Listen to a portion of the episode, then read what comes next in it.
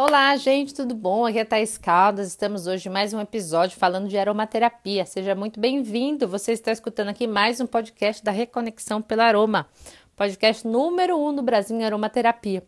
Obrigada e hoje vamos falar do óleo vegetal de Arnica montana.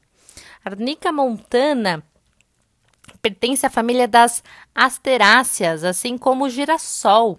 Ela é, parece uma margarida um, com as pétalas das, da flor bem distantes uma da outra, sabe?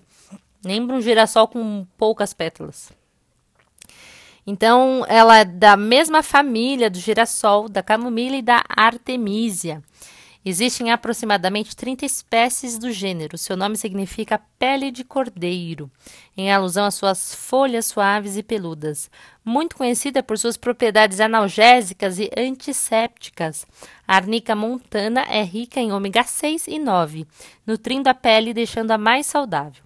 A helenalina, uma lactona presente na arnica, possui forte atuação anti-inflamatória e antitumoral, produzindo alívio em casos de contusão. Então, em, em relação à saúde, este óleo vegetal da arnica montana é recomendável contra dores musculares, contusões, músculos cansados, hematomas, inchaços, torções, dores reumáticas, varizes e dores nas pernas. Em relação à pele, é indicado para peles secas, sensíveis e com rachaduras. Previne estrias. É um tônico para a pele, auxiliando a manter sua elasticidade. E em relação aos cabelos, previne contra a queda de cabelo e caspa.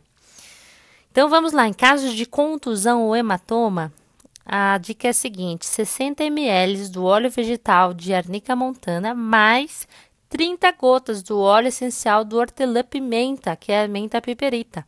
E daí você aplica diretamente no local, tá bom?